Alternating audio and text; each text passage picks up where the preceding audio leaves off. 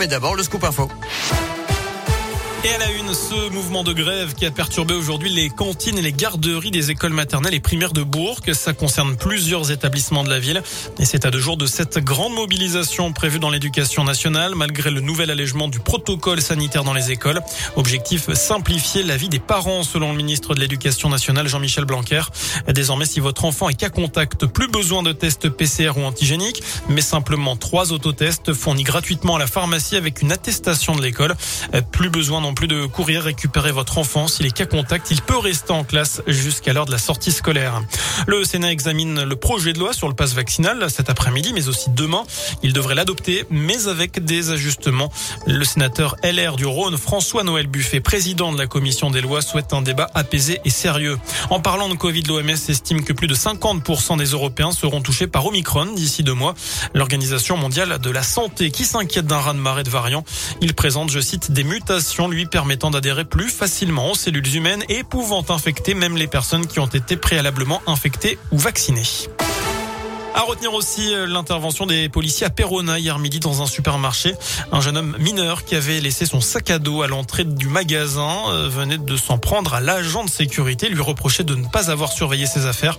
L'individu a été interpellé puis ramené au commissariat. Dans l'actu aussi chez nous, hypothermie et déshydratation probablement à l'origine de la mort du jeune Anthony au nord de Mâcon.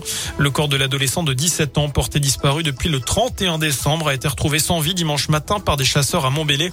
L'enquête se poursuit. Les résultats résultats d'analyse toxicologique doivent être connus dans les prochaines heures.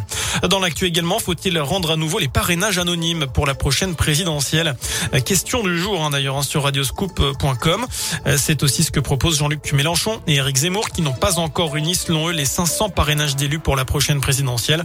Jean Castex réunissait justement tout à l'heure les organisations politiques pour évoquer cette élection, notamment les, les modalités de vote. Plus de 300 plaintes ont été déposées par des élus cibles de menaces selon le ministre de l'Intérieur Gérald Darmanin.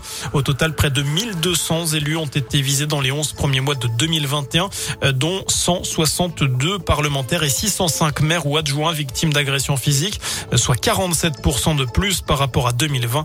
Euh, parmi eux, deux députés en marche et les républicains de l'Ain.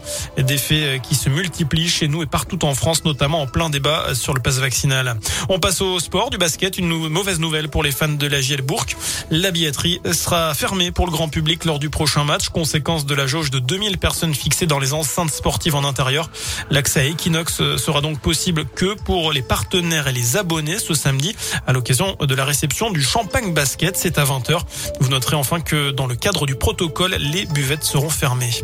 Voilà pour l'essentiel de l'action. On se retrouve dans une demi-heure. À tout à l'heure.